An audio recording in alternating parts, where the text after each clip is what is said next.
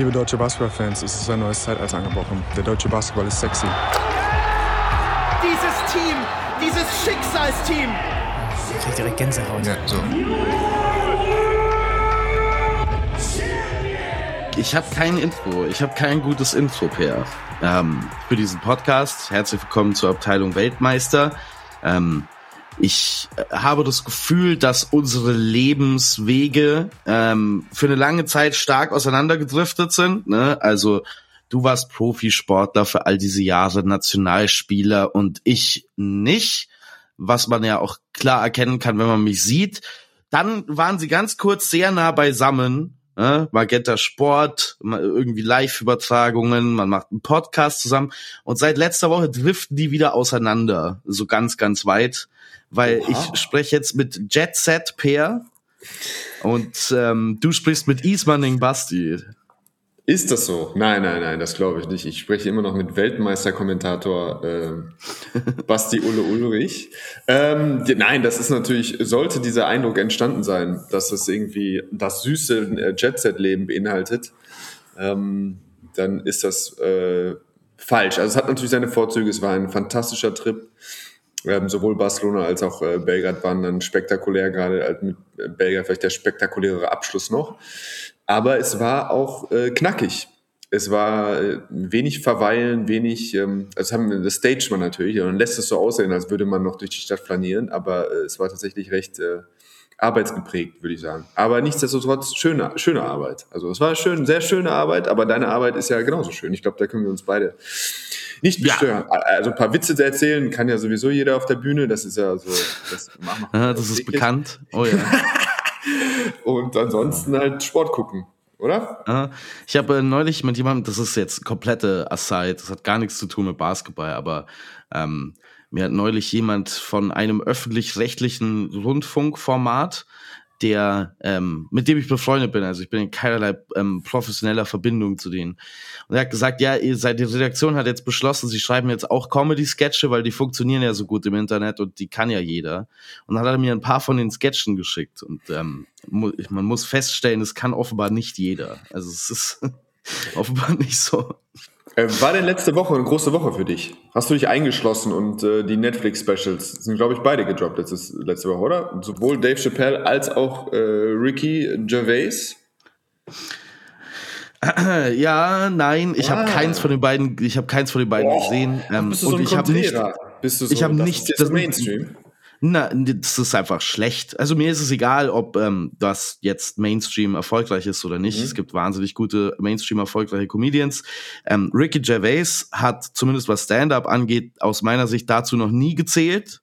Mhm. Ähm, Ricky Gervais ist wahnsinnig guter äh, Konzept-Comedian für so Fernsehsendungen und so. Das kann der gut. Ähm, Stand-up. Hm.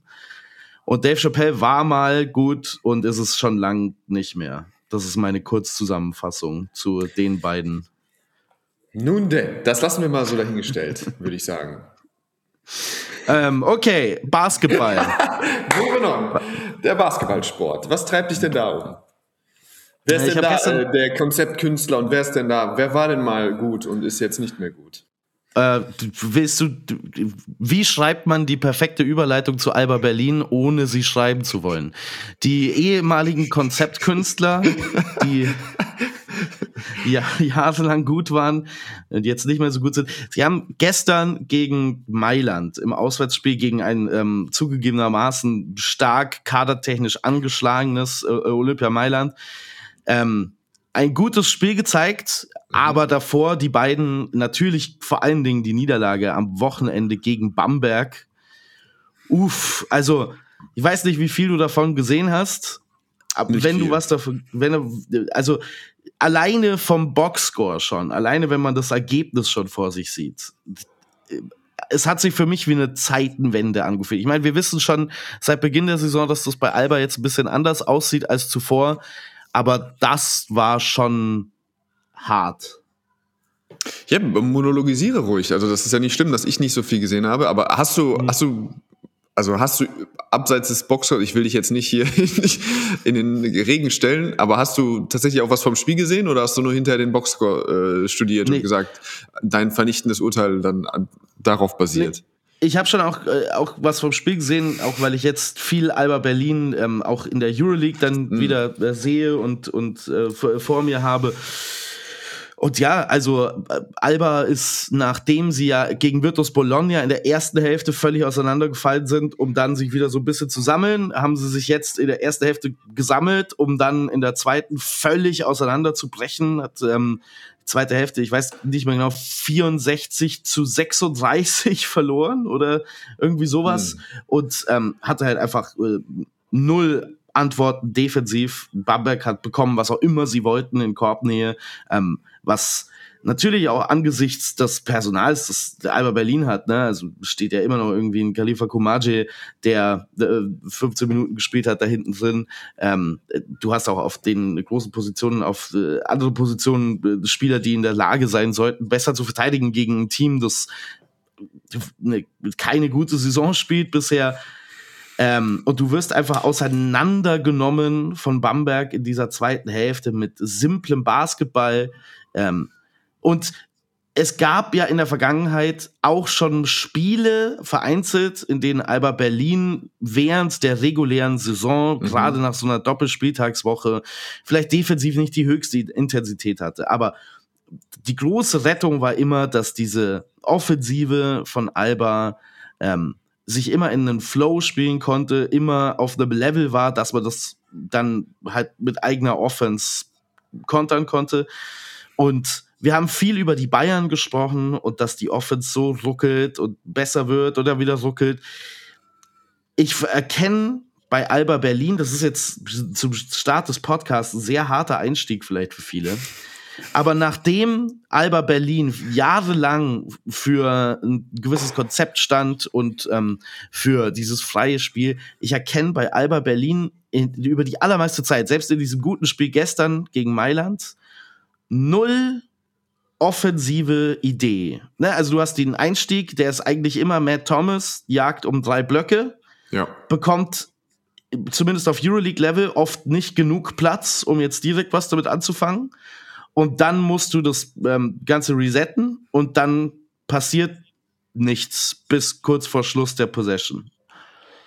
Und natürlich ist das Personal ähm, neu und muss sich finden und so, aber wir sind jetzt schon nicht mehr in den ersten drei Wochen der Saison. Und Matteo Spagnolo macht ernsthafte Fortschritte. Also der spielt deutlich verbessert, individuell, als zu Beginn der Saison noch. Ich frage mich schon, wieso da dann so wenig zusammenpasst. Nach jetzt doch schon der Hälfte der Saison, die wir hinter uns haben. Das ist eine Frage, die kann ich dir jetzt ad hoc, wie es so schön heißt, nicht beantworten. Ähm, ja, also ich glaube, ich brauche jetzt auch nicht die gleichen Baustellen wieder anzusprechen. Ich bin gespannt. Also mich interessiert quasi an der Situation nur noch, ähm, wie wird damit umgegangen? Also wie ist so die Reaktion? Also, also für mich ist das halt jetzt das Thema. Vielleicht kommt jetzt noch jemand, vielleicht kommt ein Hammerson, vielleicht kommt nicht, vielleicht kommt irgendwie noch ein Fünfer, vielleicht kommt er nicht. Der Bedarf wäre definitiv da, haben wir alles besprochen. Ähm, ich finde es tatsächlich einfach nur interessant, so nach diesen überragenden Jahren, wo er eigentlich letztes Jahr schon dann auch nicht mehr reingehört hat. Ähm, ja, wie ist erstmal so diese, auf dieses Panikbarometer, ähm, sowohl beim Management, als auch bei den Fans, als auch so bei dem, diesem ganzen Drumherum. Das ist eigentlich das Einzige, was mich so interessiert. Ist da, wird da mit Ruhe gearbeitet, wird gesagt, ja, ein, zwei Fehlentscheidungen in Kaderplanung, äh, irgendwo haben wir was übersehen, aber okay, ein äh, Procida und ein Spaniolo entwickeln sich. Nächstes Jahr tauschen wir einige Sachen aus, vielleicht gibt's dann auch nochmal einen kleinen Schnitt und dann ähm, und dann sind wir wieder da so. Also, mit wie viel Ruhe wird quasi gearbeitet und sowohl auch vom Umfeld. Aber da kenne ich auch zu, zu wenig Alba-Fans in meinem Privatleben. Ähm, weil irgendwie, wenn ich da bin, ist die Welt tatsächlich in Ordnung, habe ich das Gefühl. Mhm. Also, was ja auch für sich sprechen würde irgendwo, vielleicht, äh, weiß ich nicht, vielleicht fast schon zu in Ordnung, aber eigentlich generell strahlen die Leute der Ruhe aus, sowohl Coach, sowohl äh, Marco Baldi, ähm, es sind viele Fans da, die Stimmung ist gut, wenn ein guter Run da ist. So von daher ist das das Einzige, was für mich interessant sein wird zu beobachten, vor allen Dingen, wenn es dann hinten raus auf die Playoffs zugeht, weil ja, ich glaube, an den Euroleague-Spielen muss man dann auch irgendwann einfach nicht mehr so viel rumanalysieren. Ist natürlich schön, wenn es Entwicklungen mhm. gäbe in äh, gerade in die positive Richtung. Aber es ist, was es ist, ein Stück weit. Äh, und dann wird es einfach nur interessant, wie, äh, wie das laufen wird. Die Konstellation in der BBL wird ja vielleicht dann doch auch speziell. Also es ist ja jetzt, also ich sehe tatsächlich nicht, dass Alba jetzt noch ähm, großen Run startet und unter die ersten zwei kommt. Das heißt, sie werden vielleicht so von Position vier in die Playoffs starten und das birgt dann ja auch schon wieder ähm, unter Umständen Gefahren. Ähm, ja, schauen wir mal. Schauen wir mal, was da los ist. Ansonsten, ähm, ja, kurz Münchner Bayern. Ich habe nur eine Frage für dich. Du hast das Spiel wahrscheinlich gestern nicht gesehen. Ja, ich habe es parallel laufen lassen, neben dem. Während du kommentiert hab, hast, bist du so Ja, so aus einem Auge. Ja, schon, schon ein bisschen. So, also du kommentierst das so runter, dass du auch noch mit einem Auge, so mit deinem Lizard-Gehirn noch weitere Basketballspiele guckst nebenher. Ja. Ist das so? Das ist bei weitem nicht das Schlimmste, was nebenbei noch auf meinem Screen ist, by the way. Also. Okay, gut, äh, gut. Ähm, ich weiß, es ist jetzt auch keine revolutionäre Frage, aber es, ich habe da so ein bisschen drauf rumgekaut und ich fand es interessant, dass mir das so schwer fällt. Äh, ich habe auch schon verschiedene Antworten bekommen. Ähm, wer ist der zweitbeste Spieler beim FC Bayern München dieses Jahr? Ähm, dieses Jahr performancemäßig, nicht irgendwie. Ja, einfach so für dich, ja, ja, genau. Wer ist für dich, wer, so, wenn du sagen müsstest, nur diese Saison, also nicht altes, geleistetes, nicht WM, nicht mhm. sonst irgendwas, sondern diese Saison, wer ist für dich der zweitbeste äh, Spieler des FC Bayern München? Und wir schauen da vor allen Dingen auf die Euroleague, vermutlich. Ja. Ja, eher Euroleague, das ist ja unser Produkt, beste Liga Europas. Aber mhm Okay, also ich, ich habe das Gefühl, da muss man erstmal Definitionsnetz werfen, für was ähm, denn für mich gut Genau das nicht. Also es soll so richtig ungenau sein. Es, es soll, so richtig nicht, aus Bauch einfach mal so das Gefühl zu haben, wer ist der zweitbeste Spieler beim FC Bayern München? Okay, am zweitbesten, was die Performance dauerhaft angeht, für mich bei den Münchnern, da habe ich zwei Kandidaten. Es ist entweder Nicola Bepp oder Leandro Bolmaro was Konstanz ja. angeht, was ähm, also Nick Weiler-Bepp ist spielt nach wie vor auf einem defensiv wahnsinnig hohen Level und hat endlich seine Offensive ein bisschen stabilisiert. Er bekommt wenige ähm, Chancen, Wurfchancen. Ähm, er ist ganz oft so irgendwelche Bailout-Würfe, trifft die wahnsinnig effizient. Ähm, Nick Weiler-Bepp ist einer der Spieler, bei denen ich den Eindruck habe, wenn der auf dem Parkett steht, passieren fast immer gute Dinge. Mhm.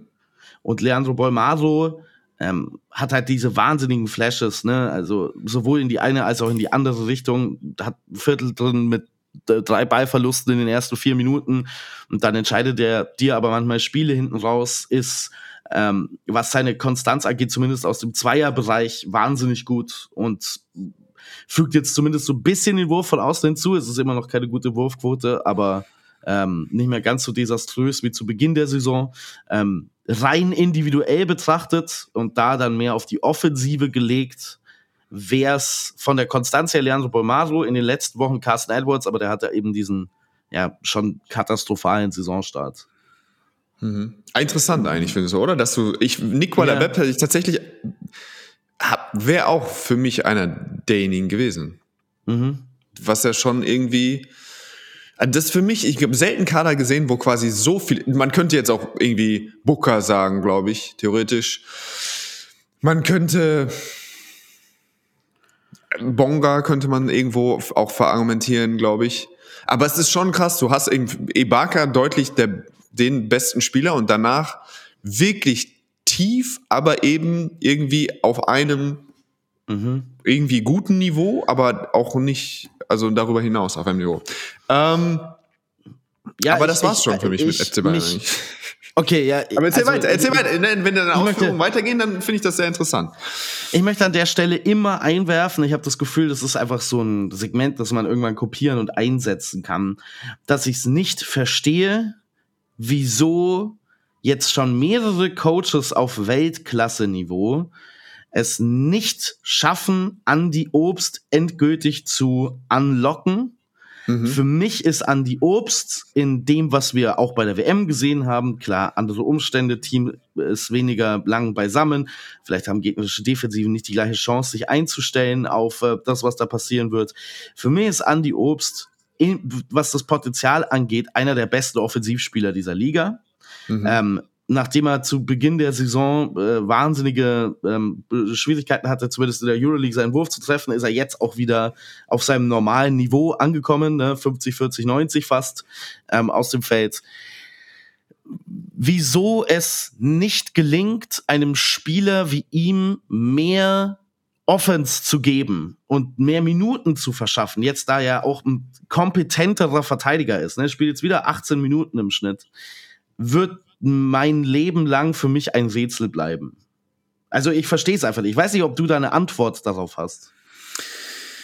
Ähm, nein, keine Antwort. Keine Antwort. Ich glaube, die Wahrheit liegt irgendwo in der Mitte. Ich glaube, dass er, dass es auch möglich eben ist, auch wie du schon angesprochen hast, ob der Umstände bei so einer WM, dass du da einfach wirklich auch nochmal wirklich an deinem leistungsabsoluten Zenit äh, spielen kannst. Ähm, so Spiele wie in der USA, äh, gegen die USA passieren natürlich in der Euroleague nicht. Einfach, da wissen die Leute halt, was Staggered Screens sind und wie man die verteidigt im Zweifel. Äh, oder dass man die nicht dreimal beim Dreier fault und so weiter. Das, da wird einem das Leben natürlich, Scouting Reports werden, sind natürlich besser. Es ist alles, ist alles anders. Ich glaube auch, dass du fast in der Lage bist, in so einem Sommer zwei, drei Prozent spritziger zu sein.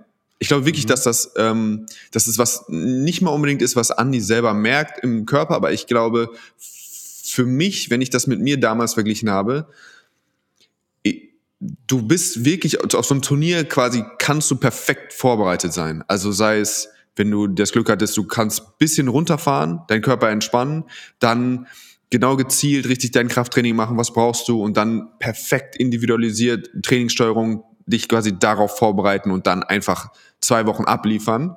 Und das ist in diesem Euroleague Grind, glaube ich, einfach schwierig und ich glaube, dass so drei, vier Prozent mehr Beine für Andy auch einen äh, Unterschied machen. So, wenn du einfach ein bisschen, äh, einfach so dich wirklich so perfekt auf so ein Highlight-Spiel, du weißt, okay, dann spiele ich und dann, äh, dann bin ich da, dass das einen Unterschied für ihn macht, gerade in den Drives und so. Also ich finde, merkt mir manchmal an, dass er so dann eben bei der WM noch die Leute auch klarer geschlagen hat, als das, mhm. als das jetzt der Fall ist. Und von Niveau her sind das für mich ähnliche Verteidiger. Aber ja, mhm. und äh, auf der anderen, das ist die eine Seite, das ist diese WM, die natürlich uns sich so in unser Gehirn gebrannt hat.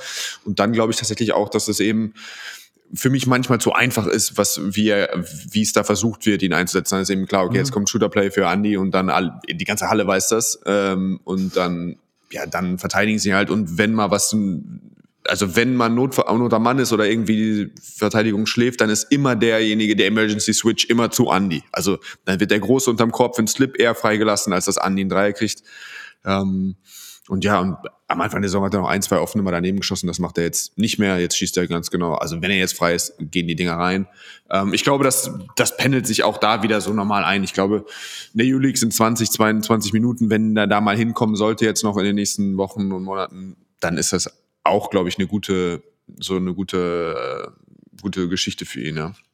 Mhm. Ähm, wir haben ja heute, ja. wenn ich, wenn ich, wenn ich, wenn ich ähm, jetzt kurz thematisch äh, vorausblicken darf, wir haben, wollen ja heute wieder einen besonderen Blick auf eine besondere Karriere werfen, als mhm. kleines Experiment.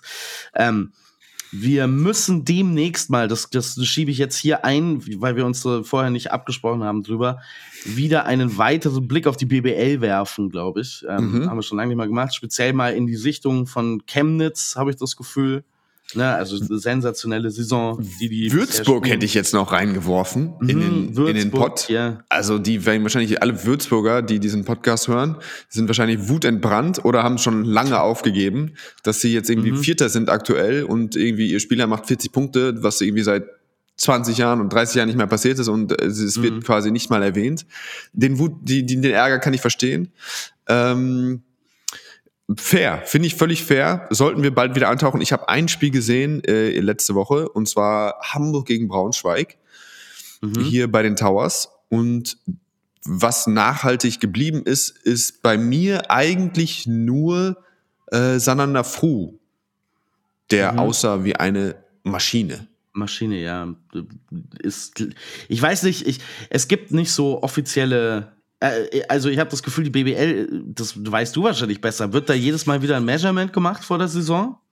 Wie Größe und, und Gewicht und so? Oder ist das, ich weiß es nicht. eigentlich für immer gleich? Ich weiß es nicht. Ich weiß, bei mir gab es gewisse Varianz. Ich habe sowohl mal auch 1,85 angegeben als auch 1,84. Äh, mhm. Die Wahrheit lag so bei 1,81,5.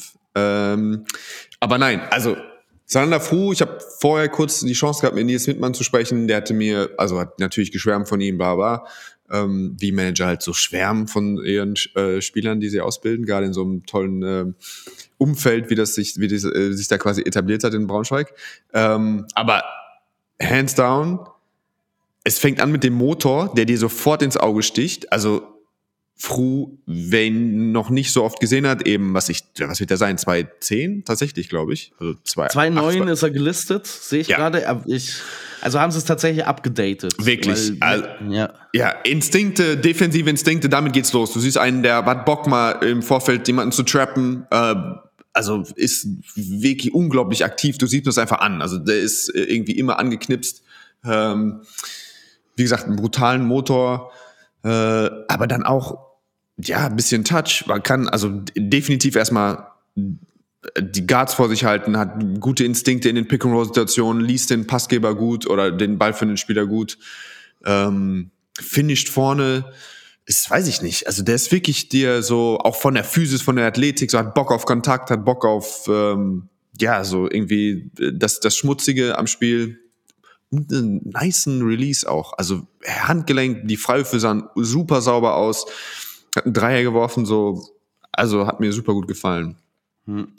Ähm, ja. ja. Braunschweig 6 und 10 sind jetzt der nächste Gegner der MLP Academics Heidelberg, die Jonas Ui. Isalo entlassen haben.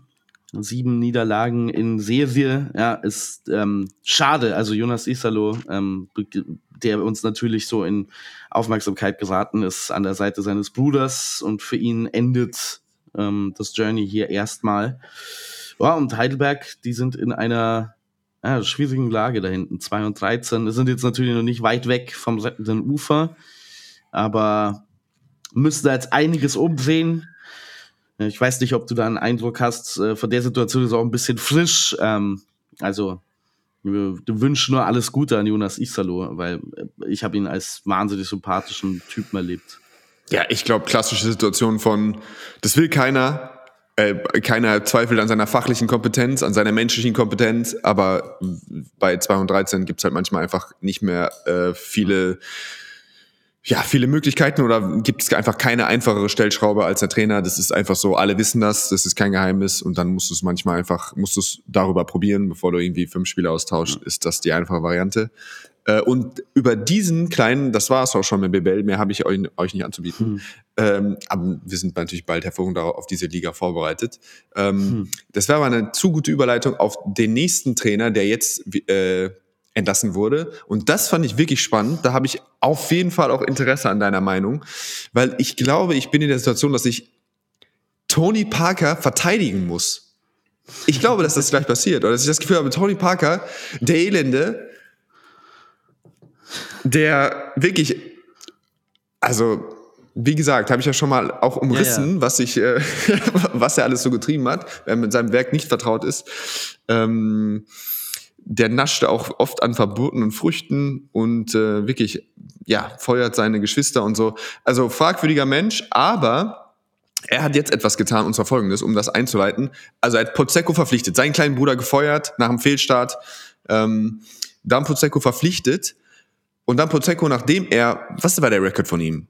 Drei und sieben oder so? Was wird der gewesen sein? Ja, ja. Ich, ich wollte es eigentlich raussuchen. Aber performt, sportlich zumindest, muss man sagen. Es war also erstmal initial deutliche Verbesserung in der Mannschaft. Das ist dann wieder so ein bisschen abgeflacht, aber dann gab es ja einen Heimsieg gegen Jalgris. Also drei Siege, wo vorher quasi nichts ging. Ein grausamer Kader. Gefühlt von außen sagt man erstmal alles rausgepresst was da so geht an Siegen. Und der fliegt raus, nachdem er gerade gefühlt erst gekommen ist und viele Fragezeichen.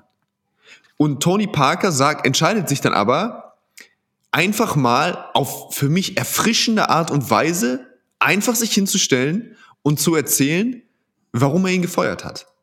Mhm. Einfach eins zu eins gesagt, wer hat nicht das gemacht, was wir abgesprochen haben. Wir haben gesagt, du musst unsere jungen Spieler spielen. Das ist was, wie wir uns defini definieren wollen als Aswell, auch wenn man die Ka Altersstruktur sieht des Kaders und das nicht so richtig versteht. Aber er sagt, er sagt, wir haben eine neue Halle, wir haben diesen Campus, wir wollen äh, junge Spieler spielen lassen und äh, nicht nur mit neuen Spielern. Das war vorher glasklar quasi Teil der Jobbeschreibung. In den Interviews hat sich äh, Prosecco dazu bereit erklärt, das zu tun. Hat es dann einfach nicht gemacht. War für mich nicht erreichbar hat sich meiner Gespräche oder auf, auf mein, meine Ratschläge nicht, ist darauf nicht eingegangen und hat einfach das gemacht, was er wollte, hat nur mit neun Mann gespielt, das aus Tony Parkers Sicht nicht möglich ist im Euroleague äh, Kader. Das hat Spieler in Gefahr gebracht. Ähm, der eine oder andere Spiel, erfahrene Spieler hat sich dann auch gleich verletzt. Äh, und obwohl die Spiele gewonnen haben, war klar, dass wir ihn feuern müssen, auch weil er aufgegeben hat, was irgendwie aufgegeben fand ich strange, weil die haben ja gerade irgendwie auch ein Spiel gewonnen zu Hause, ähm, aber hat aufgegeben, die mussten ihn feuern. Und ich fand das so interessant, weil es so skurril war. Also ich fand einfach, das ist so eine komische Entscheidung gewesen, den jemanden zu holen und den dann wieder zu feuern, obwohl er Spiele gewinnt, dass ich das angebracht fand, dass er sich hinstellt und mir das erklärt als Außenstehender. Mhm. So. Natürlich sind jetzt alle und das ist normalerweise was, was ich auf jeden Fall unterschreibe, ist dass du das unter Verschluss hältst. Dass du einfach sagst, danke für die Arbeit, hat nicht gepasst, wir wünschen ihm viel Glück, tschüss. So, dass du, was auch immer für Gründe hinter den Kulissen, wenn du sagst, der hat aufgegeben, was ja wirklich, also eins der, ja, der, der, der, der schärfsten Kritiken überhaupt ist, oder auch, dass er, das schwang ja auch so ein bisschen mit, dass er quasi ihm vorgeworfen hat, auch bewusst quasi diesen Job angenommen zu haben, nicht das abgesprochen zu haben und dann auf der Kohle sitzen zu bleiben. Also das schwang ja auch damit. Der hat ja gesagt, Tony Parker hat gesagt, mir war klar, dass Pozecco auf keinen Cent ver verzichten wird, deswegen musste ich ihn feuern. Also es war klar, dass wir, es wird keine Lösung geben, und, sondern er hat jetzt, ist jetzt ein Jahr ausbezahlt worden, hat das Geld genommen, hat quasi sich schnell die Taschen voll gemacht in ein paar Wochen oder in ein, zwei Monaten und ist, ab, ist jetzt weg. Ähm, das ist schon hart, und normalerweise fände ich das nicht gut, aber in diesem Fall, weil er so, weil es so seltsam war, fand ich das okay. Und aber er hat ja schon auch jetzt im Nachhinein direkt, ich glaube, ich weiß nicht wie viele Stimmen, es gab alle möglichen Trainerstimmen, kamen um die Ecke und haben gesagt, ähm, auch unser Freund Trinkieri hat gesagt, mhm. ähm, dass er das nicht gut findet, dass das quasi Selbst so offen der, gesprochen wird selbst selbst ähm, äh, Gianni Petrucci, der äh, Verbandschef genau. von Italien, der während der WM noch gesagt hat, dass Prosecco ein Clown ist. Ja. Und dass ja. er nicht die Werte des italienischen Basketballs vertritt.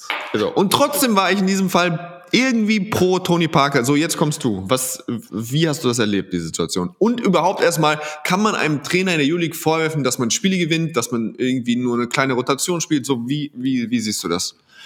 Ähm, okay, ich glaube erstmal eine Grundvoraussetzung für einen Point Guard auf europäischem Top-Level oder internationalem Top-Level ist ja Voraussicht, ne? Antizipieren von Situationen.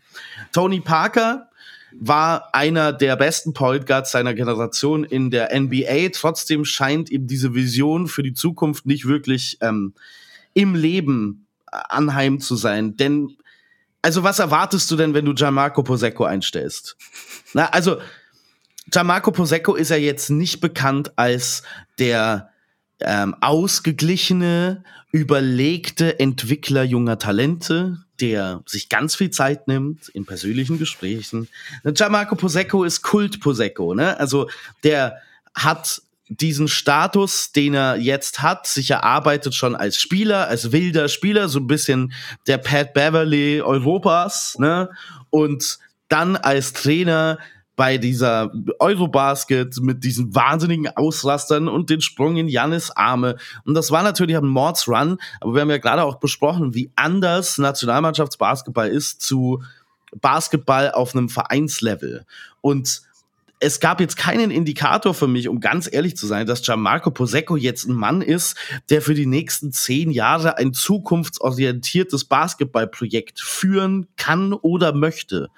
Ja, also wenn er das in den Interviews gesagt hat, dann schön und gut.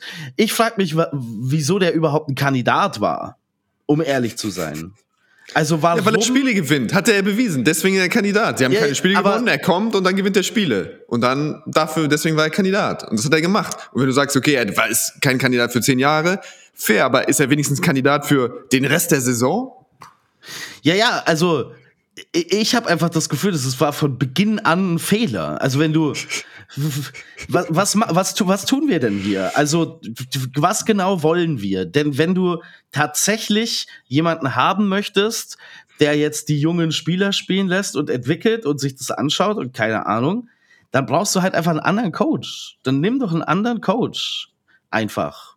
Und das Ganze dann öffentlich ähm, zu erklären, ist natürlich erfrischend auf eine Art, aber erfrischend ist nicht immer gut. Ne? Also ein Eimer Eis über den Kopf äh, geschüttet zu bekommen, ist auch erfrischend auf eine gewisse Art und Weise.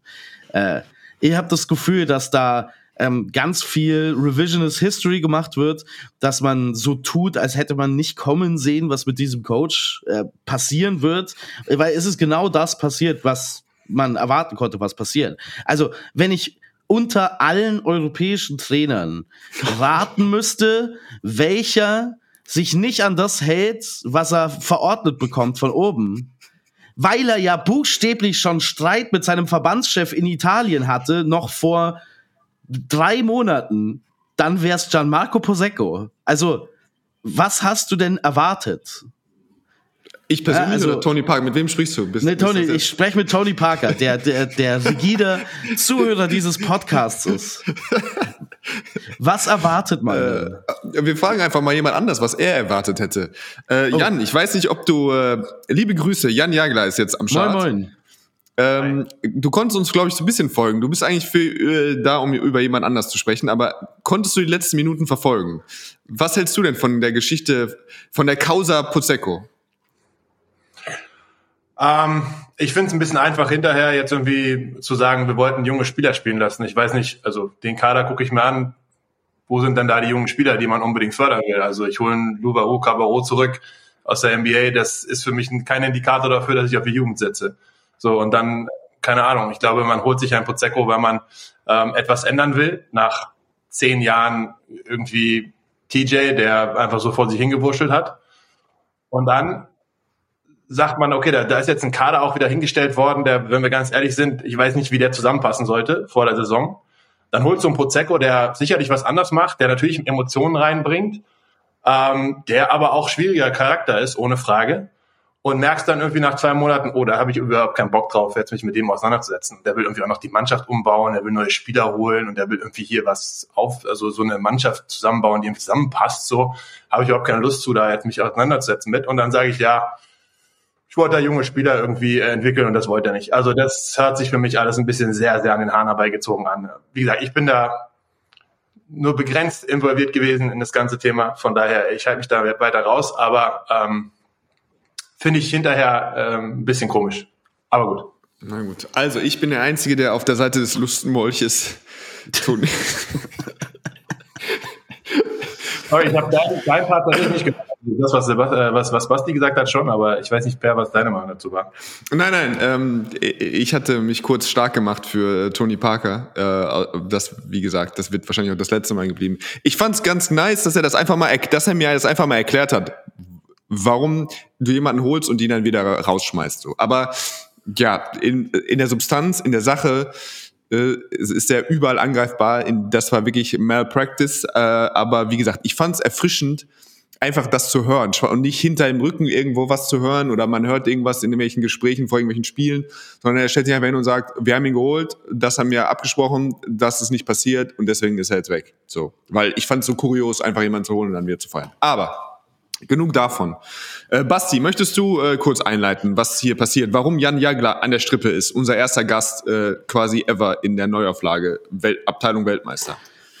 Ich würde jetzt das tun, was am Ende von Spielen in der NBA oft passiert, wenn die Spieler die Zeit runterlaufen lassen und den Turnover nicht nehmen wollen, weil ich würde dir den Ball direkt zurückschmeißen, mhm. weil du hast dir, äh, also es war dein Anliegen, ja. ähm, das Thema. Ich, ich fand das eine, eine schöne Thema-Idee, aber sag doch mal, wieso dieses Thema dir so ein Anliegen war. Also, ist es folgendermaßen. Wir haben, äh, letzte Woche ist irgendwie gefühlt so ein bisschen durch das soziale Netzwerk die Basketballwelt ge, ge, ge, ge, ja, getrickelt, wie man so schön auf Englisch sagt, ähm, dass Ricky Rubio quasi sich geeinigt hat mit den äh, Cleveland Cavaliers äh, für ein Buyout, dass sein Vertrag aufgelöst wird und somit, davon gehen wir aus, ist seine NBA-Karriere vorbei.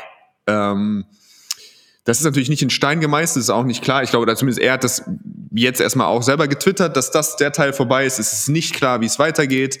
Ähm, es gab letztes Jahr im Sommer die, ähm, ja, irgendwie die traurige Nachricht, dass er auch das Nationalteam verlassen hat, ähm, was ja schon auch ein Hinweis darauf war, dass es ihm nicht, wirklich nicht gut geht weil das ja irgendwie so für uns irgendwie immer wieder sein Wohlfühlfaktor war mit seinen alten Weggefährten.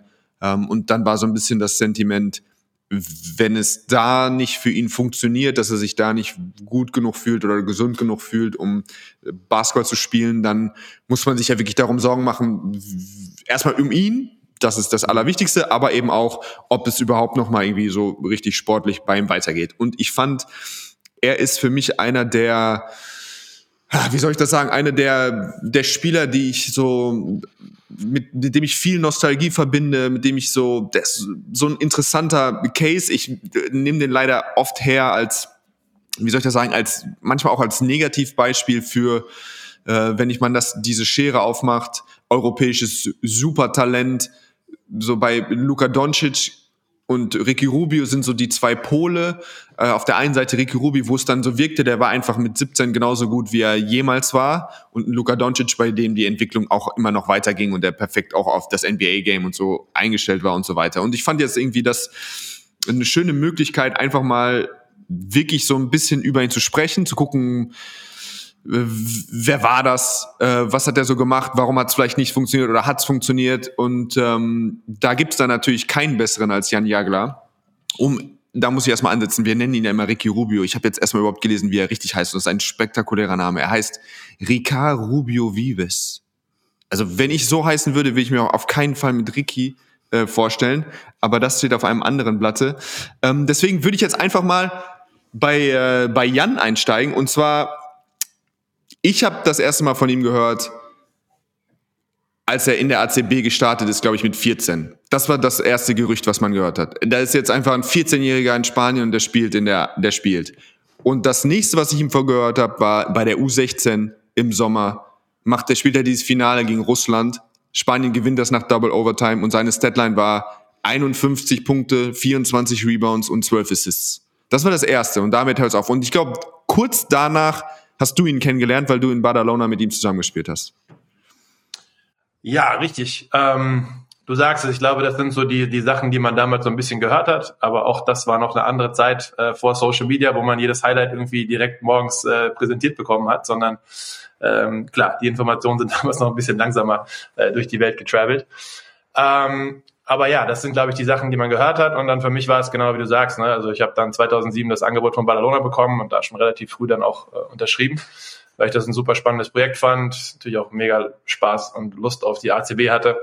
Ähm, und ja, dann steht da dieser, ich glaube damals 16-jährige Ricky Rubio. Ja, und äh, ich war auch noch nicht alt, ich war 26 und er war einfach, also ich bin 81er Jahrgang, er ist einfach 91er Jahrgang gewesen, was natürlich mit 26, wo du sagst, so, was ist hier los? Ähm, da fühlst du dich ja noch nicht alt als Spieler, aber wenn dann doch einer zehn Jahre jünger ist als du. Ähm, und der aber auch spielt, ja, ist ja nicht so, dass da einer mal so ein 17-Jähriger, 16-Jähriger mal so ein bisschen mitläuft, sondern der spielt halt auch einfach mit. Der geht morgens in die Schule, wenn du Training hast und wenn du abends Training hast, dann ist er eine Stunde vorher da, macht Individualtraining. Ähm, und natürlich guckt man da ein bisschen besonders hin, ne? wenn du sagst, okay, das ist jetzt das Riesentalent und die NBA-Scouts kommen und du weißt halt, da ist was, da ist ein besonderer Spieler. Ähm, aber Ricky war immer und ist auch heute noch ein total bodenständiger, netter Junge. Also ich, ich sehe ihn immer noch als, als den kleinen Jungen so ein bisschen. Ähm, totaler Familienmensch. Ähm, schon früh eben mit Basketball angefangen, hat einen älteren Bruder gehabt und einen Vater, mit dem er sehr, sehr viel auch schon in jungen Jahren trainiert hat. Ähm, aber die, gerade dieses Familienmenschsein ist natürlich auch das, was ich glaube in den letzten Jahren ihn extrem ja, auch Probleme bereit hat, weil seine Mutter stirbt an Krebs vor ein paar Jahren.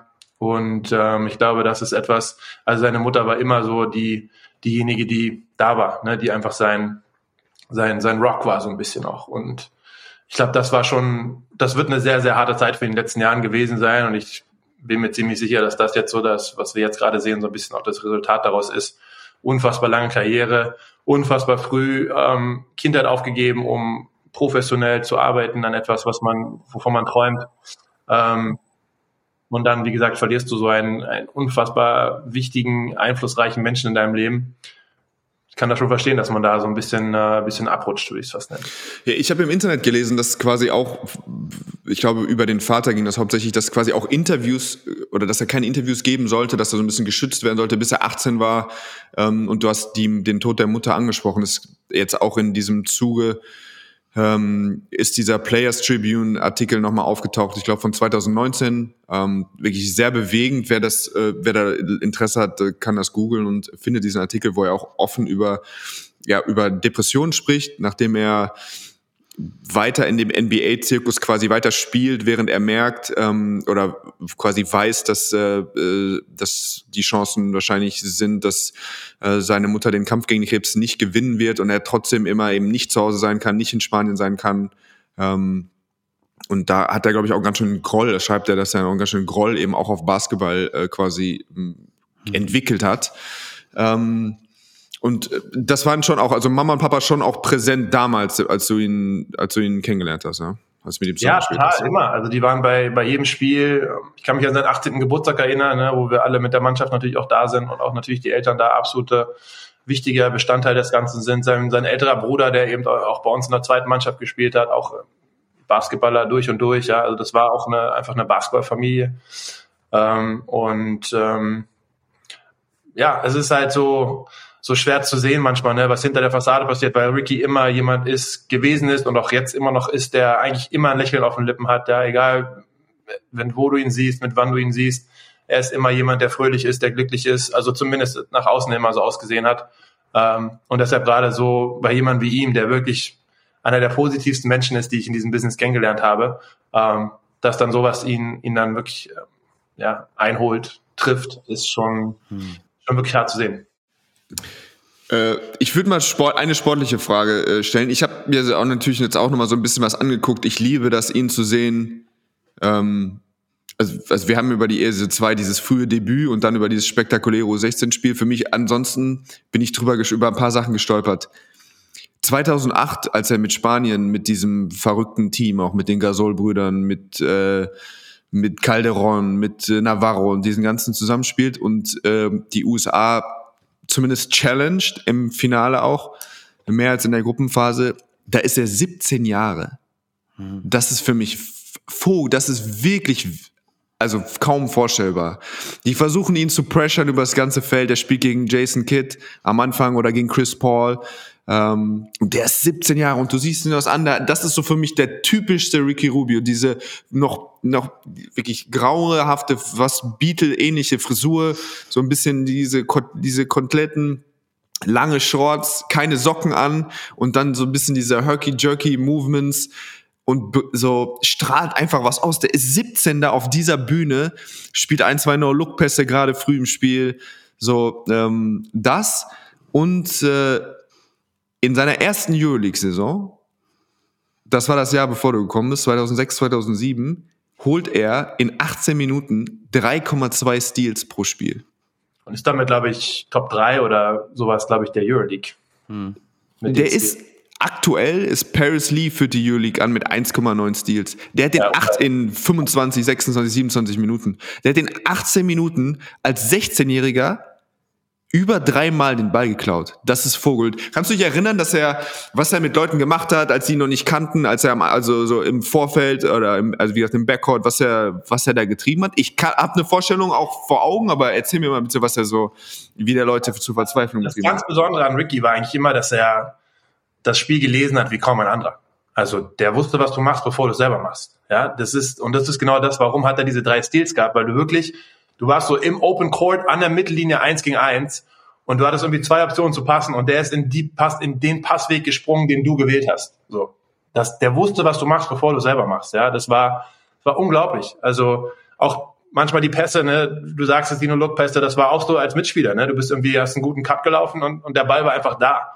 So und ähm, das ist eine große Stärke gewesen. Am Ende, er war nie der große Schütze. Er ist jetzt im, klar, er ist in den letzten Jahren noch mal ein bisschen besser geworden, aber es war immer so ein bisschen seine Schwäche. Also er war jetzt nie der, der super Schütze, aber er hat einfach das Spiel gelesen wie kein anderer. Er hat immer mit Selbstvertrauen gespielt, immer mit diesem, ja, du sagst es, ne, so dieses bisschen hier, ich habe einfach Spaß dran. Du siehst einfach, er hat, nicht, dass er keinen Respekt hat, aber er hat einfach er hat keine Angst vor dem Moment gehabt und er hat einfach gemacht und egal wer auf der anderen Seite stand.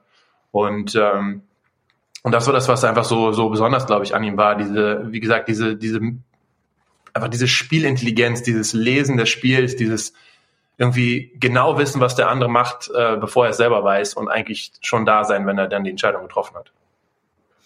Ja, Basti, jetzt, du, äh, jetzt nehme ich dich mal rein einmal, weil du hast ihn ja wahrscheinlich, ich tippe mal, du hast ihn als NBA Ricky Rubio ausschließlich gesehen oder hast du ihn auch so diese frühen Gerüchte und Europa und so mitbekommen? Na, da war ich, da war ich tatsächlich noch ein bisschen jung. Also da war ich noch ein bisschen, also ich war 14 als ähm, ähm, als das so alles losging, als als du nach äh, Badalona gegangen bist, ähm, Jan. Ähm, das heißt, ich war jetzt noch nicht so tief in den Gerüchten über äh, Spieler, die ähm, in irgendeiner Art und Weise da unterkommen werden. Es, es ist ähm, dann eher die Zeit nach der äh, Draft, also dann beim FC Barcelona war, ähm, war natürlich 2009 ähm, eine Draft mit wahnsinnig viel Talent und Ricky Rubio, da, damals war es ja noch so, für ein europäisches Talent dass es so hochgezogen wird an fünfter Stelle, unter anderem ja äh, berühmtermaßen für Steph Curry. Das ist auch immer so ein bisschen was, zumindest in den NBA-Kreisen, was ihm anhängt, obwohl er dafür ja nichts kann. Ne, die Minnesota Timberwolves waren so dumm, die haben zwei Point Guards über äh, Steph Curry gezogen und einer davon ist halt Ricky Rubio. Und da nimmt man ihn zum ersten Mal oder nehme ich ihn dann zum ersten Mal wirklich wahr ähm, in dieser Zeit und dann in seiner Rookie-Saison meine Connection oder die besonderen Momente, die ich mit Ricky Rubio verbinde, ähm, sind zum einen, also es sind leider eigentlich eher vor allen Dingen menschliche Lowlights. Ähm, Rubio, der dann ja, nachdem er so ein bisschen ne, zu einem Journeyman geworden ist in der NBA und ähm, keinen richtigen Platz mehr bekommt, wird dann zurückgetradet zu den Minnesota Timberwolves und man ähm, stellt sich darauf ein, ach, das ist doch eine schöne Reunion. Ähm, Rubio dann weiter mit Verletzungsproblemen irgendwie. Und es war diese, das war wirklich herzzerreißend. Ich glaube, er hat auch irgendwas dazu getwittert. Ich weiß es nicht mehr genau. Ich, ich bilde mir ein, dass es irgendwas davon ihm gab, als dann announced wurde, dass er von den Minnesota Timberwolves wieder weggetradet wurde zu den Cleveland Cavaliers. Ähm, wenn ich mich recht entsinne, gab es dann auch schon da Gerüchte, dass er überlegt, ob er nicht seine Karriere beenden soll, weil ähm, diese Belastung, dieses Wechseln des ähm, äh, Lebensortes, dieses ständige, ähm, ihm schwer zusetzt. Er hat auch damals schon recht offen über Mental Health und sowas gesprochen. Und das ist das, für was er mehr, leider muss man sagen, für mich in Erinnerung bleiben wird als für das Sportliche, weil er halt nun mal bei diesen Timberwolves war, die ähm, durch keinen Fehler von Ricky Rubio selbst es über Jahre nicht verstanden haben, dieses Team zusammenzustellen. Das war eine ganz undankbare Situation für einen Point Guard, der natürlich schon in jungem Alter wahnsinnig viel ähm, Erfahrung hatte auf ganz hohem Level. Aber NBA Point Guard zu sein, ist halt dann, dann doch noch mal was anderes. Und ich habe hab irgendwie das Gefühl, in einer anderen Welt, in einer Parallelwelt, in der Ricky Rubio in eine kompetente Franchise kommt, am Anfang seiner NBA-Karriere, dann gucken wir auch sportlich, was diese NBA-Leistungen angeht, nochmal auf einen anderen Spieler, was sein Talent angeht. Ja, wo, wobei die Geschichte ja quasi so ist, er kommt, Minnesota gewinnt, glaube ich, 15 und 17 Spiele in den zwei Jahren, bevor er kommt. Er kommt dann und dann sind sie tatsächlich über 500. Ich glaube, sie sind 21 und 17 oder mhm. 19 und 17. Äh, mit, nach KG das erste Mal wieder so ein bisschen was wie positive Energie und dann reizte sich das, das Kreuzband das erste Mal, die erste große Verletzung. Ähm, Jan, hast du, also wenn, hättest du das Gefühl, dass ihn das nachhaltig oder diese Kreuzbandverletzung ihn wirklich auch sportlich oder so physisch beeinflusst hat? Hast du ihn mal vorher, nachher gesehen oder hast du das Gefühl, du könntest jetzt nicht keine 2013, 2014 Rubio sehen und du würdest sagen, da fehlt irgendwie so ein bisschen was? Also ich glaube, ein bisschen vielleicht schon, vielleicht hat er ein ganz kleines bisschen Spritzigkeit verloren, aber so viel finde ich am Ende gar nicht. Also ich meine, er wird ja dann immer noch MVP der, der Weltmeisterschaft da vor ein paar Jahren. Ähm, und eigentlich, ich finde, er hat sich immer weiterentwickelt. Er hat, wie gesagt, seinen Wurf dazu bekommen. Äh, und eigentlich ist er ja doch immer in der Entwicklung weiter gewesen. Ne? Und ich glaube, dass er ja, vielleicht hat sein Game nicht 100% in die NBA gepasst. Vielleicht ist auch äh, Basti richtig, dass er da einfach ein, zwei Jahre vielleicht ähm, am falschen Ort in der NBA war. Das, das wissen wir ja alle, dass du da ganz schnell auch irgendwie unter die Räder kommen kannst. Ähm, da wird nicht mehr trainiert. Das war halt immer auch was, was er viel gemacht hat. Er hat viel trainiert, er hat viel ähm, wirklich an sich selber auch gearbeitet, ne? von frühen Jahren an. Ähm, und das sind natürlich Dinge, die, die einem nicht unbedingt helfen. Aber am Ende des Tages hat er auch, ich fand, äh, was, wo war das, glaube ich, von NBA oder sowas, war ein super Post, wo er, wo sie ihn zeigen mit den ganzen jungen Spielern, die er so ein bisschen als Mentor auch begleitet hat. Ja, wirklich viele unfassbare Talente, denen er und die auch selber alle sagen, so, ey, ähm, Ricky hat mir viel geholfen. Das ist halt, geht wieder darauf zurück. Der Typ versteht Basketball wie kein zweiter. Also das ist für mich wahrscheinlich der spielintelligenteste Spieler, den ich je gesehen habe und mit dem, auf jeden Fall mit dem ich zusammengespielt habe und vielleicht auch den, den man je gesehen hat. Ähm, und mit, ich sage jetzt nicht den überphysischen Gaben. Ne? Also er ist jetzt nicht der kräftigste, er ist nicht der schnellste, er ist nicht der größte ähm, und er hat damit trotzdem eine Wahnsinnskarriere hingelegt. Ähm, ich finde auch gerade so, was er in Cleveland da gemacht hat, da, hat er auch die Franchise so ein bisschen wiederbelebt, wird dann natürlich wieder getradet, was ärgerlich ist. Dann kommt er wieder, dann läuft es auch wieder ganz gut. So und ja, aber ich glaube, er hat schon auch in der NBA so ein bisschen seinen, seinen Stempel hinterlassen. Das würde ich jetzt nicht sagen. Hätte das noch größer werden können, noch mehr werden können? Sicherlich. Ich glaube, wie gesagt, er hätte sein, sein Wurf hätte früher noch besser werden müssen, glaube ich, um, um, um so wirklich die wirklich ganz große Karriere hinzulegen. Aber weiß nicht, mir sind im Kopf eher so wie ne, 2008 irgendwie die, die, die Olympia. Mir ist im Kopf der, der WM MVP. Natürlich sind viele Highlights eher so mit Spanien, als dass man jetzt irgendwie auf die NBA Highlights zurückguckt. Hm. Aber das ist eh die Brille, auf der, mit der ich mehr Basketball gucke. Ja. Von daher ähm, bin ich vollkommen fein. Ja, ich glaube, diese, diese Rolle, auch die ihr beide quasi so ein bisschen beschreibt, die ist jetzt, die ist so ein bisschen unter den Tisch gefallen. Da wäre er eigentlich prädestiniert gewesen. Also er hatte diesen Stint auch bei Phoenix, wo sie 8 und 0 waren in der Bubble, da schießt er 36 Prozent von der Dreilinie. Das war so quasi dieser, dieser Veteranenrolle. Er gibt uns ein bisschen was, diese Second Unit irgendwie trifft dann seine Spot-Ups bisschen besser und hat dann eigentlich immer auch zu Siegen geführt. Also, ähm, und das hat er dann dann wieder spektakulär 22 bei Cleveland Cavaliers gemacht und da reißt er sich halt das zweite Mal das Kreuzband, mhm. sodass die, gerade wenn er Gefühl, wenn es sich so angefühlt hat, er hat jetzt wieder so eine, seine Nische gefunden, eben der, der erfahrene Spieler, der dann irgendwie ja, irgendwie das mitbringt, Führung mitbringt und äh, dann einfach Spielkontrolle mitbringt und dann aber trotzdem auch hat er beide Male 13 Punkte im Schnitt gemacht, weiter seine 7, 8 Assists, also wirklich auch produziert darüber hinaus. Also es war nicht nur irgendwie Vocal Leader oder irgendwie so ein bisschen Anführer, sondern wirklich auch geballt und die Mannschaft gewinnt. Und auch das wird dann quasi wieder äh, abrupt geendet durch diese Kreuzband, ähm, die zweite Kreuzbandverletzung ähm, die dann wahrscheinlich so ein bisschen für das, für das Endgültige aussorgt. Aber ja, das sind dann eben auch schon Highlights drin. Ich meine, 2019, das wirkte für mich dann schon, als er WM MVP geworden ist und wieder mit Spanien wieder gewonnen hat, da, da kam er mir schon auch so, so, wie da schon wieder Veteran, da war er noch keine 30. So, da war er schon der Bärtige mit Zopf, wo man gefühlt hat, den kennt man halt schon auf 15, kannte man wahrscheinlich auch schon seit 15 Jahren.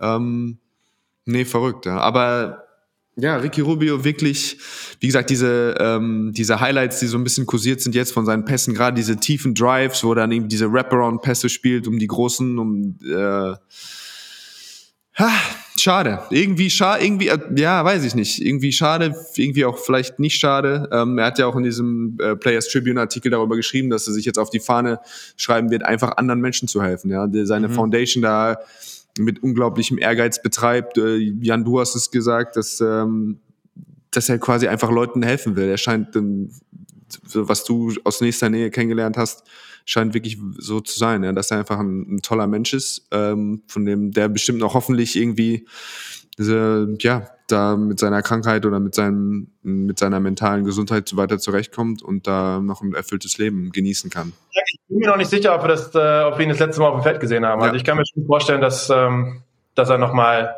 ein, zwei Jahre macht. Ob es vielleicht im, in Barcelona ist oder vielleicht sogar ja. bei Juventus Badalona wieder.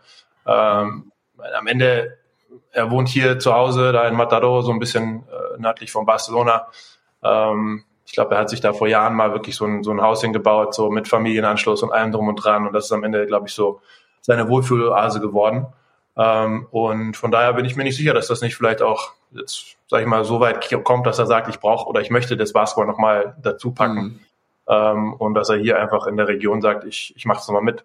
Also gerade bei Juventud, denke ich mal, sind die Türen offen. Ähm, auch da ist vielleicht ein bisschen weniger Druck, weniger, ähm, ja, einfach vielleicht mehr Spaß wieder, so wie früher. Und äh, von daher bin ich mir nicht ganz sicher, dass es das schon war.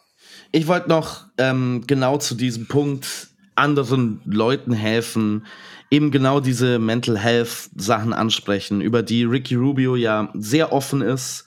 Ähm, ähm, also er, er hat jetzt noch nie darüber gesprochen, was genau ähm, und äh, wie genau das aussieht, wenn ähm, er an einem dunklen Ort ist, so wie er es beschrieben hat. Er hat aber auch geschrieben in diesem Statement, dass er gerne in ähm, einer gewissen Zeit, wenn es soweit ist, auch offen darüber sprechen möchte in der Öffentlichkeit. Und ich weiß nicht, wie es euch damit geht. Ich hatte als äh, junger Mensch zwei Leidenschaften, das waren Sport und Comedy. Und im Sport hatte ich immer den Eindruck, müssen alle den, es geht halt um starke Männer, ne? Und um Männer, die irgendwie äh, vorne stehen, ähm, starke Männer und starke Frauen, ne? Also Schwäche einfach nicht erlaubt, egal in welcher Art von ähm, Kategorie und welcher Art von Sportart man sich da befindet.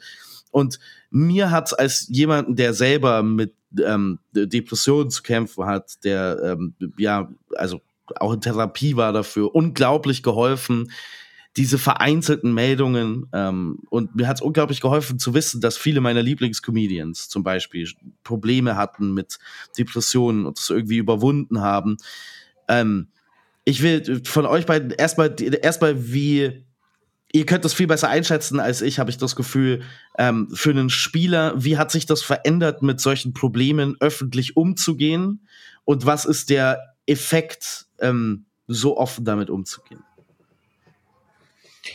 Ja, also ich glaube, du hast recht. Ich glaube, es ist auch nochmal andere Zeit. Ne? Also ich meine, wie Per ist jetzt schon ein bisschen erst kürzer raus, ich bin schon ein bisschen länger raus. Ich meine, vor 20 Jahren war das natürlich, gab es dieses Thema nicht. Ne? Wie du da sagst, genauso aus, wie du es beschreibst. Da ging es um Stärke, da ging es darum, keine Schwächen zu zeigen.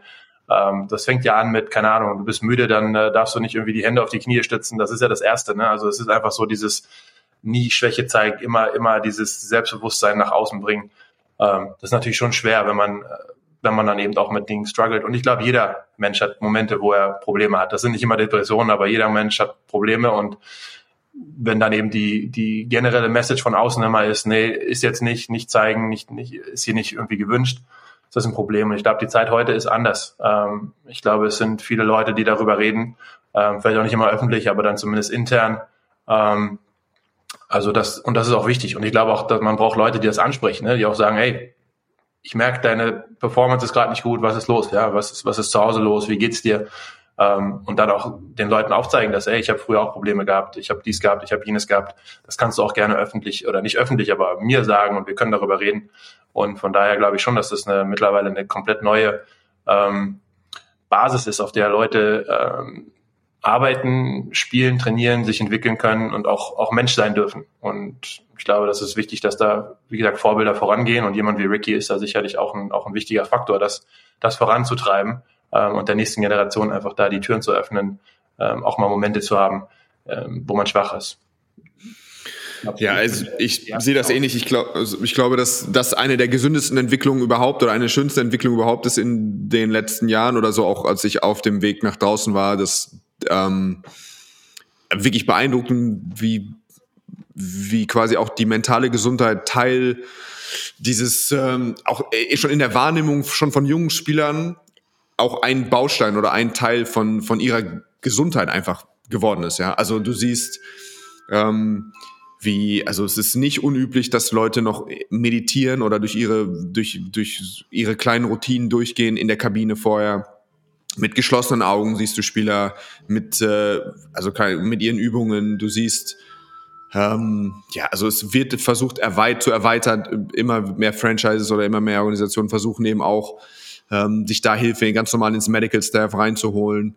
Ähm, immer noch nicht genug, aber es werden immer mehr. Ähm, es werden, ja, es, das ist kein Tabuthema mehr. Also wenn Leute, ja, wenn Leute strugglen, wie oft so das irgendwie so ein, so ein typischer Wortlaut ist, ähm, ja, mit, mit Anxiety oder mit irgendwelchen, ja, sei es jetzt irgendwie in Form von Angstzuständen, Versagensängste oder auch einfach Sachen, die ab, wirklich handfeste ähm, Probleme abseits des Feldes, da glaube ich wirklich, dass die Kultur eine völlig andere ist als das, ähm, als das war. Immer noch Luft zur Verbesserung, Und es ist aber leider auch ähm, immer noch, also natürlich positioniert man sich jetzt hier auch sehr einfach oder ich mich auch natürlich auf die Seite ähm, der, das, wie wichtig die mentale Gesundheit ist, aber dennoch ist es auch einfach in dem Bereich manchmal schwierig abzuschätzen, oder ich für mich immer noch am Ende, der so sozialisiert ist, dass soft, dass die größte Beleidigung war, die man dem Spieler aussprechen konnte und tough, wahrscheinlich das größte Kompliment, was du immer machen konntest, ist immer noch, ist diesen, diese Toughness immer noch ein wichtiger Teil von, oder was sehr erstrebenswert ist, was nicht mit mentaler Gesundheit zu tun hat, aber was oft dann dann ganz schwierig so auseinander zu friemeln ist, ja. Also wenn mhm. jemand durch Verletzung durchspielt, wenn jemand durch widere Umstände sich, also wenn jemand spielt, obwohl ich weiß, der vor zwei Tagen ist seine, was ich in den USA, jemand verstorben oder wenn jemand durchspielt, ähm, äh, keine Ahnung, wenn er fünf schlechte Spiele macht und ich merke ihm an, der ist unbeeindruckt davon und geht durch seine Routinen und geht weiter durch seinen Prozess und so weiter, dann erwische ich mich oder habe ich mich trotzdem erwischt, dass ich denke, äh, der ist tough, das ist in meiner Wertschätzung sehr hoch, irgendwie, dem rechne ich das hoch an. Und ich möchte am Ende des Tages, denke ich mir, möchte ich in der Mannschaft sein, wo Spieler tough sind. Und das ist su super äh, schwer für mich. Ich habe selber Probleme gehabt. Ich habe selber, keine Ahnung, ich weiß, dass ich mal eine Zeit lang, als ich mal im Rücken Probleme hatte, und äh, nicht spielen konnte und ich wusste, ich bin zum Spiel gefahren und dachte, okay, ich treffe kein Scheunentor, ich bin nicht schnell, ich weiß nicht, womit ich hier überhaupt äh, irgendwie erfolgreich sein soll. Und du merkst, ähm, was das für körperliche Auswirkungen hat, ja, also dass du, dass deine Muskulatur fest wird, dass, dass deine, also teilweise in der Kabine habe mir meine Hand gezittert, bevor ich, bevor, und da dachte ich, okay, wie soll ich überhaupt einen Ball fangen gleich? Der, und ich bin jemand, der sehr äh, offen dafür ist und sehr, glaube ich, ähm, sich damit auseinandergesetzt hat. Ich musste auch mich durch mein Werkzeug, mir meine Werkzeugkiste irgendwie anarbeiten, ähm, mit dem ich dann überhaupt noch irgendwie so, glaube ich, ganz gut spielen konnte. Und trotzdem ist dieses, ja, jetzt sei nicht soft oder dieses, diese, keine, dieser Vorwurf, der irgendwie, wenn jemand zu empfindlich ist im Basketballsport, ist irgendwo, steckt da irgendwie noch mit drin. Ne? Und ich glaube, dass das einfach dadurch, dass oft die Abgrenzung ähm, so schwierig ist, dass das irgendwie, dass es generell einfach eine wirklich viel Fingerspitzengefühl von allen, von allen Beteiligten braucht, dass da immer die richtige Balance gefunden wird. Ja, ich meine, du sprichst es an, aber am Ende des Tages geht es ja in dem Sport auch um Performance. Am Ende musst du gewinnen, am Ende ja. musst du performen. Und ähm, dass das ein Teil des, also des Ganzen ist, ist klar, aber ähm, am Ende wirst du nicht gewinnen, wenn wenn jeder nur darüber redet, dass er Probleme hat. So, ne? Und in dem Moment, wo du Probleme hast, musst du darüber reden und du musst dir Hilfe suchen. Und ich glaube, du musst, wie du sagst, ne, du musst dir deine eigenen ähm, Prozesse aneignen. Und das Gute ist ja, dass wir in der heutigen Zeit das, das absolut sehen und den Leuten auch dabei helfen und sagen, hier, wir haben noch jemanden und äh, red doch mal mit dem oder guck doch mal, ob du da noch ähm, Prozesse erlernen kannst, die dir helfen ähm, damit umzugehen. Aber am Ende des Tages geht es um Performance. Und ich glaube, das ist das, äh, wo, wo du auch da sagst, ne, wo, wo es ein Problem gibt. Also was, mhm. beides ist wichtig, darüber zu reden und dann aber im Moment, wenn es darauf ankommt, wieder der Taffe zu sein, das ist ja die, die, die große Kunst oder das ist ja auch am Ende das, was, was den Sport ausmacht und, und wo wir hin müssen. Und wir müssen da hinkommen, indem wir den Leuten helfen, auf dem Weg dorthin wieder Bestleistung zu bringen in, einer, in einem taffen Umfeld. Und deswegen kann man trotzdem seine, ich glaube, seine schwachen Momente haben, halt nur nicht dann, wenn es drauf ankommt. Und ich glaube, Toughness, um daran vielleicht auch anzuschließen, untergeht auch gerade einem Definitionswandel. Ich glaube, mhm. vor 20 Jahren ja. hätte Draymond Green in der aktuellen Saison noch als tough äh, gegolten.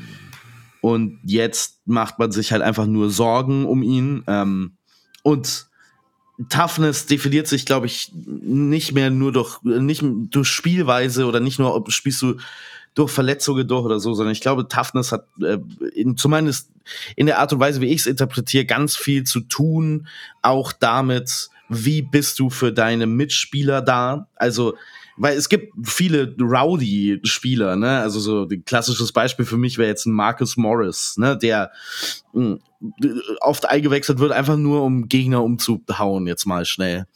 Ich weiß nicht, ob ich den wirklich als tough bezeichnen würde, weil ich nicht das Gefühl habe, dass der jetzt viel tut, außer das. Ne? Also es ist natürlich körperlich tough. Ja, das ist physische ich, tough. Aber es ist dieses mentally tough ist schon was, was ja. auch immer, was immer gebraucht wird und eben da abzuhören zwischen mentally tough und eben wo, ist dann gesund oder wo ist bist du mentally nicht tough und wo ist dann eben auch ein nicht gesunder Zustand, so das sind eben für mich die, diese so, diese so schwierige Mhm. äh, Differenzierung. Ja. Also was ich tatsächlich tough finde, ähm, persönlich ist, wenn NBA-Spieler oder aktive Spieler auf hohem Level ähm, diese Erfahrungen teilen mit der Öffentlichkeit. Ich fand es zum Beispiel auch wahnsinnig ähm, stark, was Paul George über dieses Thema in der Bubble gesagt hat. Das, glaube ich, hilft ganz, ganz vielen jungen Spielern, die ähm, oder nicht mal nur Spielern, sondern auch Fans, die diese die Spieler als Vorbild haben und sich denken, ich werd, kann nicht so sein wie der, weil ich habe äh, diese und diese psychischen Probleme vielleicht. Und es ist enorm mutig aus meiner Sicht, sich in der Öffentlichkeit hinzustellen und zu diesem Problem zu stehen und man hilft damit anderen Menschen so, so sehr. Man kann das, glaube ich, gar nie wirklich rausfinden, wie hilfreich das ist für jemanden, der selber struggles. Schöner wird's doch nicht, oder? Besser wird's nicht, Basti. Vielen Dank dafür. Das fand ich auch sehr tough von dir. Vielen Dank dafür. Janni, möchtest Ja, du noch was sagen? Letztes Grußwort. Also, sorry, ich überfahre den Moderator. Mach mal, moderier mal. Nee, äh, ich, letzte Worte, Jan Jagler. Du hast absolut recht. Ähm, ich habe keine wirklich guten letzten Worte. Ich fand deine gut, ich fand Pers gut, ich bin, ich bin dabei. Die Zukunft äh, sieht anders aus, der Sport verändert sich ständig ähm, und das ist auch gut so. Ich glaube, wir haben immer äh, Dinge, die verbessert werden müssen und solange sich das weiterentwickelt und solange man daran arbeitet und neue Umstände schafft, auch für Spieler, äh, für Trainer, für alle, die versuchen, jedes Wochenende oder ständig Höchstleistung zu bringen, ähm, solange machen wir es richtig. Also von daher, ich finde das sehr gut. Wunderbar. Boah, ich habe hier fast ein bisschen Tränen in den Augen jetzt am Ende von dem Podcast. Krass. Es ist ganz anders gestartet, Per. Wir hatten einen ganz anderen Vibe zu Beginn, aber ist ja auch ganz schön. Nein, auch wir. Wir sind vielschichtig. Variabel sind wir. Wir können alles. Ja, das ist tough. Das ist tough. Alright, ähm, dann sage ich vielen Dank fürs Zuhören und bis zum nächsten Mal. Danke dir, Janni. Wir missbrauchen dich ja wirklich viel gerade äh, bei irgendwelchen Vlogs und Blogs und wie die alle heißen und jetzt auch noch heute. Ähm, wie gesagt, äh, Magenta wird sich da noch sehr erkenntlich bei dir zeigen, bin sicher. Gib uns mal deine E-Mail-Adresse, dann kriegst du was. Einen schönen Hoodie oder so zugeschickt. Immer gerne, immer gerne. Nee. Macht ihr gut. Äh, wie gesagt, auch danke an euch für eure ständige Berichterstattung und ich glaube, das ist wichtig. äh, Für mich auch jetzt, der bisschen weiter weggezogen ist, natürlich weiter äh, teilzuhaben an dem Ganzen immer ein äh, gern gehörter Podcast. Also. Und ich vermisse ich vermiss dich mitten in der Nacht bei der Zone, ähm, Jan, wenn ich das Ich so sagen vermisse dich auch, aber ich vermisse nicht, wann wir uns da nachts um bei der Ja, Show- ja. Alright. Dann ähm, bis zum nächsten Mal. Dann nächste Woche wieder mit Benny Zander voraussichtlich. Danke Per, danke Jan. Danke fürs Zuhören. Ciao, ciao. Cheers.